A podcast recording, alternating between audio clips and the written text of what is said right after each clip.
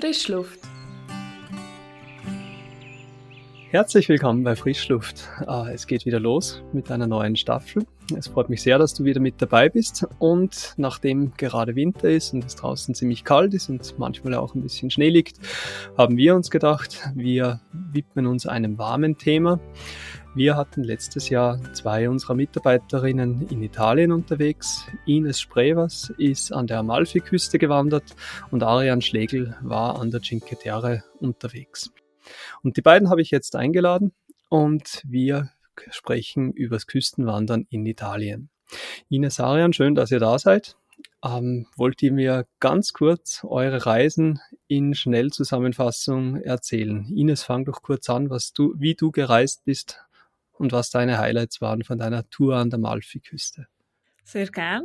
Also wir sind mit dem Flüger von Zürich auf Napoli geflogen und haben dann äh, vor Ort ein Taxi genommen, haben einen Zwischenstopp in Pompei gemacht und sind dann mit dem gleichen Taxi weiter auf Agirola. Da sind wir eigentlich aufgekürfelt. Und dann haben wir gemerkt, dass leider das Wetter Wetter Ende Oktober, Anfang November nicht mehr so schön war, der Amalfi-Küste. Und haben unser Wanderprogramm ein bisschen umgestellt, was aber überhaupt kein Problem war, weil die Wanderung ist sehr flexibel und mit sehr vielen Alternativsachen, die man machen kann. Das heisst, wir haben leider müssen die schöne Rundwanderung Monte Tregalli auslassen, weil es einfach zu neblig war in den Bergen. Haben dann dafür die Wanderung gemacht vom zweiten Tag von Agerola auf Amalfi, sind von dort mit dem Bus wieder zurück auf Agerola, haben dort eine Nacht übernachtet und am nächsten Tag haben wir Il Sentiero dell'Idei gemacht, was sehr bekannt ist für die Region und der geht von Agerola auf Positano, sind dann wieder von Positano zurück mit dem Bus auf Amalfi, wo wir die nächste Übernachtung hatten. Und in Amalfi hat uns der Hotelier empfohlen, dass wir zuerst die Wanderung machen ins Valle delle Ferriere. Das haben wir dann auch so gemacht. Das hat uns mega gut gefallen. Also wir gehen wirklich so ein bisschen in den Wald. Es geht aus wie so im Dschungel, also ganz eine andere Seite von Italien und sind dann wieder zurück auf Amalfi. Und am nächsten Tag wäre nochmal ein Wanderung Höhenweg zum Torre dello Siro. Aber wir haben da schon einen grossen Teil gemacht, wo wir ins Valle delle Ferriere gegangen sind und haben uns dann entschieden, zum einen Ausflug machen auf Ravello, was sehr schön war und zum empfehlen ist.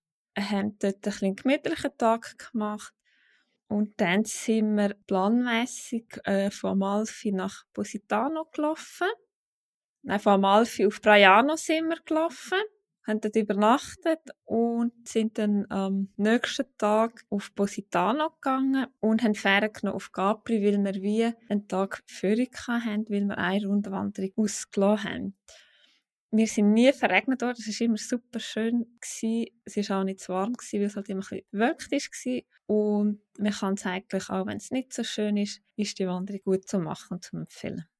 Okay, also ihr habt also verschiedene Namen rausgehört, Braiano, Positano, ähm, Capri. Also ihr habt wirklich die ganze Amalfi-Küste äh, abgewandert mit Bus, zu Fuß, mit dem Schiff alle so die Highlights habt ihr besucht. Landesinnere, Dschungel, Ausblick aufs Meer, also sehr abwechslungsreich, oder? Sehr, also wirklich sehr abwechslungsreich. Also ist wirklich, Agerola ist man in den Bergen, da geht man ab auf Amalfi, ist man direkt am Meer. Wir haben sicher die Wanderungen nach Raiano und wieder auf Positano ist man an der Küste, also wirklich eine Küstenwanderung. Und wenn man ähm, Tag 4 und 5 bei Amalfi hinter ins Tal läuft, Valle delle Ferriere, ist man im Wald, hat man so ein bisschen die grüne Seite, also sehr abwechslungsreich und auch kulturell kommt es nicht zu kurz. Die Amalfi-Küste finde ich sehr ursprünglich. Man kommt wirklich ins Leben rein, man spürt es und es ist sehr herzlich auch, die ganze Region. Wow, also klingt toll. Arian, wenn du deine Tour an der Cinque Terre kurz zusammenfassen würdest, mhm. was hast du so erlebt? Ähm, also ich bin ja von der Anreise her von Zug direkt nach Genua gefahren.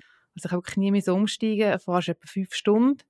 Und von Genua bin ich auf Gamolli, da bist du etwa eine Stunde unterwegs und da bin ich echt schon am Ziel. Und dann eigentlich eben meine Reise ist von Gamolli bis nach ähm, Porto Venere aufgegangen. Und dort, also in Gamolli hast du zwei Nächte übernachtet, dann in Sestri Levante bist du zwei Nächte gewesen, und dann nachher noch in Levanto drei Nächte. Und eigentlich von diesen Standpunkten hast du eigentlich immer wieder Rundwanderungen gemacht, weil man muss auch wissen, dass man eigentlich von Gamolli kann man bis nach Porto Venere kannst eigentlich die ganze Strecke äh, mit dem Zug rauffahren, oder? Und das finde ich auch gut, dadurch kannst du auch viele Strecken verkürzen, oder? Du kannst echt die ganze Tour machen, aber wenn du sagst, nein, ich mag das nicht, dann kannst du zum Beispiel sagen, gut, ich laufe jetzt noch bis zum nächsten Punkt und nehme den Zug ins nächste Dorf. Finde ich recht gut. Die Highlights sind definitiv Cinque Terre, die äh, fünf Dörfli, die bekannten. Die sind sicher halt touristisch sehr attraktiv. Und was mich halt wirklich sehr begeistert hat, du laufst der Küste oben, oder? Entlang. Und da ist dann halt wirklich das kristallblaue, türkisfarbene Meer. Da siehst du einfach auf die schönen, kunterbunten Dörfli oben runter, oder? Und das ist dann schon, also recht faszinierend gewesen. Ich muss sagen, es hat fast keine Touristen gehabt. Du laufst manchmal eben bei Olivenbäumen durch, da hast du wieder fast wieder wie einen Dschungel gehabt. Und ich, was ich auch schön gefunden habe, du bist über Stock und Stein und finde, die Wege haben rechte Charaktere, also Charaktere gehabt, oder? Was mich so ein bisschen fasziniert hat. Also nicht blank poliert und so Touristen, Turnschuh-Touristen oder Flipflops wäre fehl am Platz gewesen. Definitiv. Also ich habe es selber ein bisschen unterschätzt. Ich habe gedacht, ja, eben, der kann wandern und so, oder? Aber ich muss sagen, dann, also ich bin dann auch ab und zu an meine Grenzen gekommen, aber im positiven Sinn. Also es ist wirklich recht ab und man muss auch ein bisschen aufpassen, manchmal auch eben, weil es geht noch recht steil ähm, das Loch runter, oder, bei diesen Küsten. Darum, ich sage, also die Wanderung ist definitiv nicht ohne gewesen. Aber sehr abwechslungsreich auf jeden Fall. Also das sicher. Also streng, aber und auch teilweise ausgesetzt, aber nicht so, dass man irgendwie mit Schwindel oder Höhenangst, dass man es nicht machen sollte. Oder ist es schon, schon schwierig, oder? Ja, also mich dunkt einfach der letzte Teil dann, äh, von Rimaggiore nach Porto Venere dort, aber das sagen sie auch, bist wirklich ein Teil, laufst echt an der Küste, wo wirklich einfach ähm, also es geht wirklich einfach nur noch gerade runter. Und ich sage, dort ist schon ein bisschen Trittsicherheit gefragt. Mhm. Und Dörfli an sich selber, also sie sind wunderschön, aber sie sind wirklich auch sehr touristisch. Das ist ja so, du eben laufst auf den Küsten, hast so deinen Frieden und dann kommst du in die Dörfli runter und also es hat recht viele Touristen gehabt. Das ist immer so der Kulturschock, oder? Genau. Sobald man weggeht vom touristischen Zentrum, ist niemand mehr. Und sobald man dann wieder reinkommt, oder, dann hast du den Bienenschwarm, der, wo alle rumschwirren, oder? Genau, Wanderungen sind fast schöner gewesen, weil viele Touristen gehen einfach nur die Städte anschauen, oder? Und die ganze Natur hast du eigentlich wirklich für dich allein gehabt, oder? Was ich wirklich sehr geschätzt habe. Die Touren an der Amalfiküste und in Cinque Terre sind nur zwei von beinahe 30 Wanderreisen in Italien, die Eurotrek im Programm hat. Alle unsere Touren finden individuell und mit Gepäcktransport statt.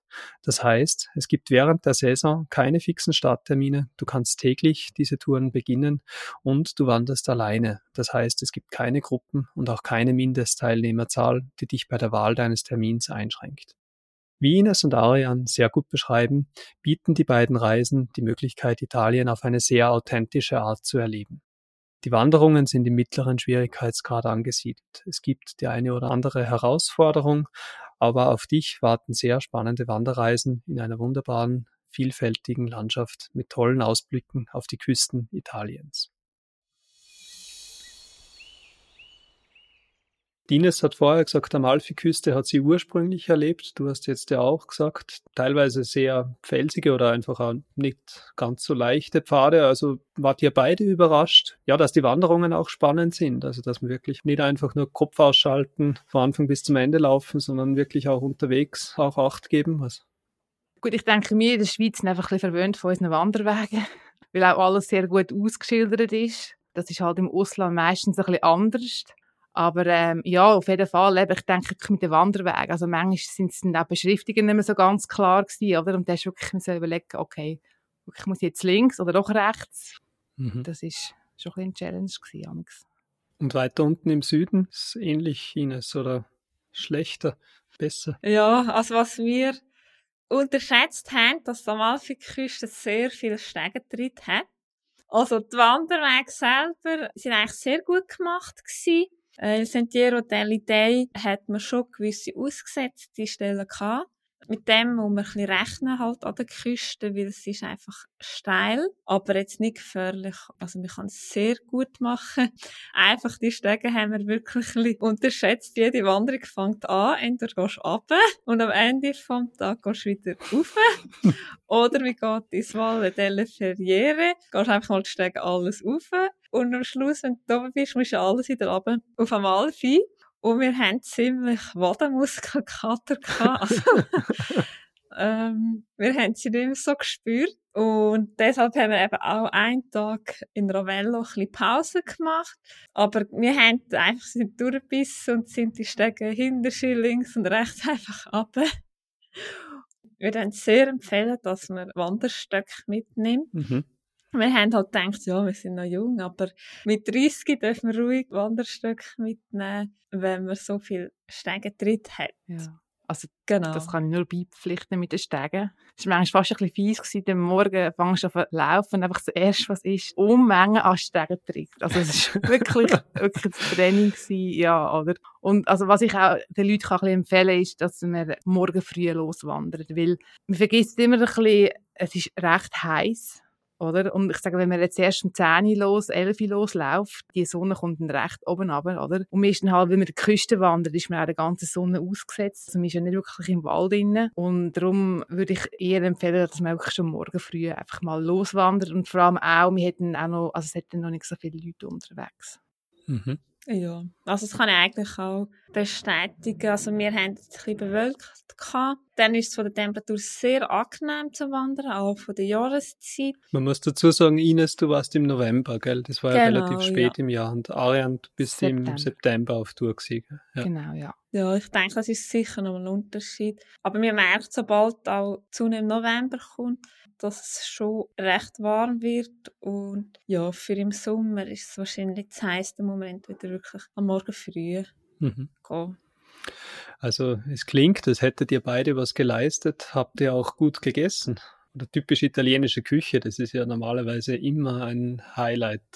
Ja, genau. Also wenn ich auf Italien die Ferien gehe, dann mache ich mir eigentlich nie Sorgen ums Essen, weil ich weiss, es ist immer, es ist immer gut. Jetzt bin ich eigentlich noch nie so weit im Süden in Italien und mir hat ja meistens äh, ein bisschen die Vorstellung vom Norden und habe schon gemerkt, eben, dass im Süden kulinarisch äh, schon ein Unterschied ist.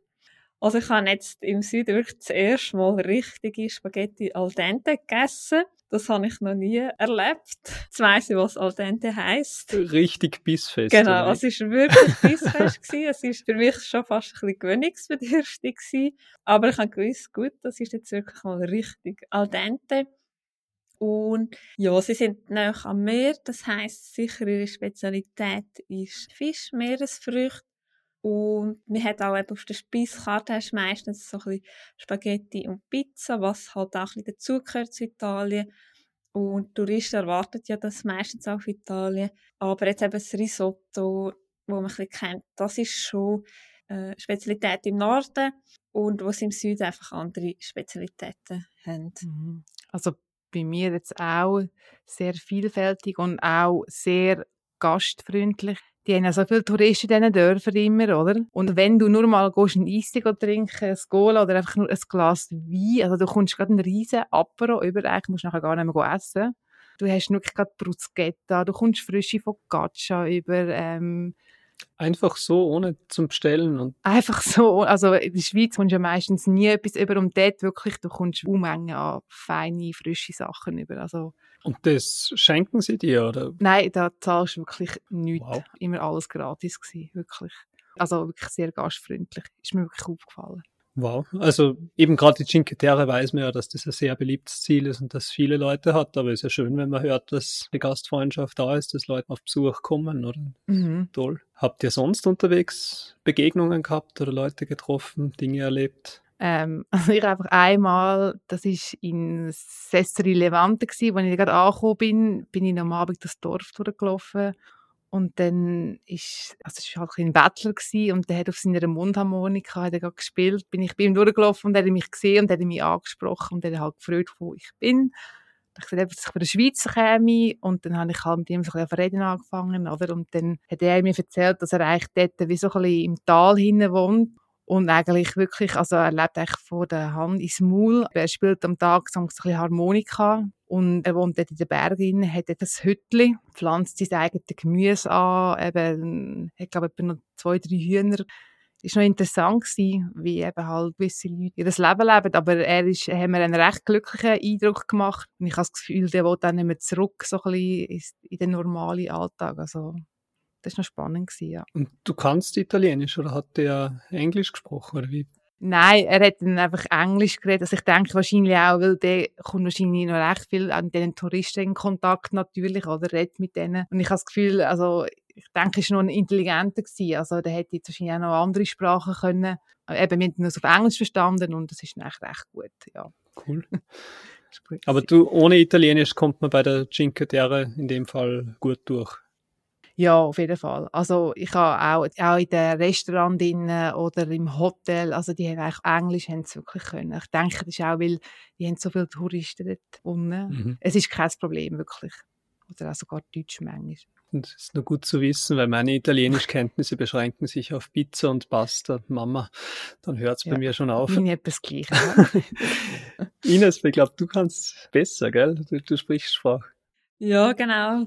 Also ich habe auch in der Schule Italienisch gehabt, haben es auch gebraucht beim Arbeiten und ich rede sehr gerne Italienisch und jedes Mal, wenn ich auf Italien gehe, wollte ich das wieder ein bisschen auffrischen und ja, meine Schwester ist ein bisschen besser im Italienisch und hat auch schon ein paar Wochen Rom gelebt. Ich weiss so ein bisschen, wie das Ganze läuft. Und es war eben noch lustig gewesen, der Amalfiküste ähm, muss man das Busticket immer vorauslösen bei einem kleinen Kiosk oder einem kleinen Laden. Und dann haben wir von Positano haben wir zurück auf Amalfi und haben gerade auf den Bus stressen und gedacht, ja, vielleicht kann man gleich noch das Billett im Bus lösen. Meine Schwester ist halt ein bisschen kleiner und hat dunklere Haare und kommt äh, sehr einheimisch über und sagt Ciao und sie haben sie gerade im Bus hineingelassen, weil sie denkt sie hätten so ein einheimisches Ticket.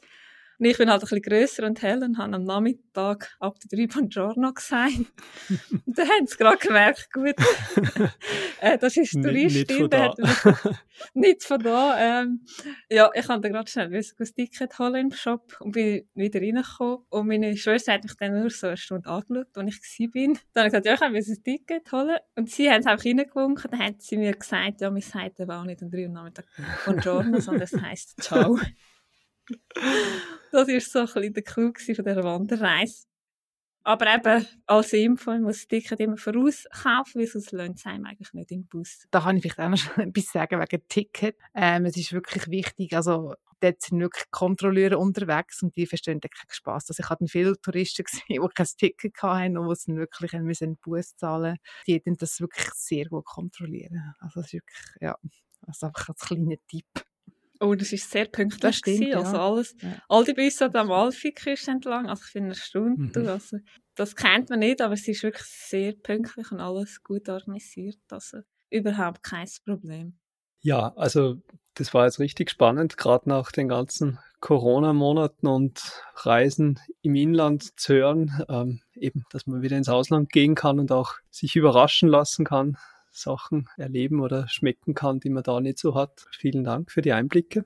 Ja, ich hoffe, dass auch dir unsere Geschichten von den Küstenwanderungen in Italien gefallen haben. Falls du Feedback, sonstige Rückmeldungen für uns hast, schreib uns doch bitte eine E-Mail an frischluft.eurotrek.ch und wir freuen uns drauf, wenn du beim nächsten Mal wieder mit dabei bist. Vielen Dank und bis bald. Ade.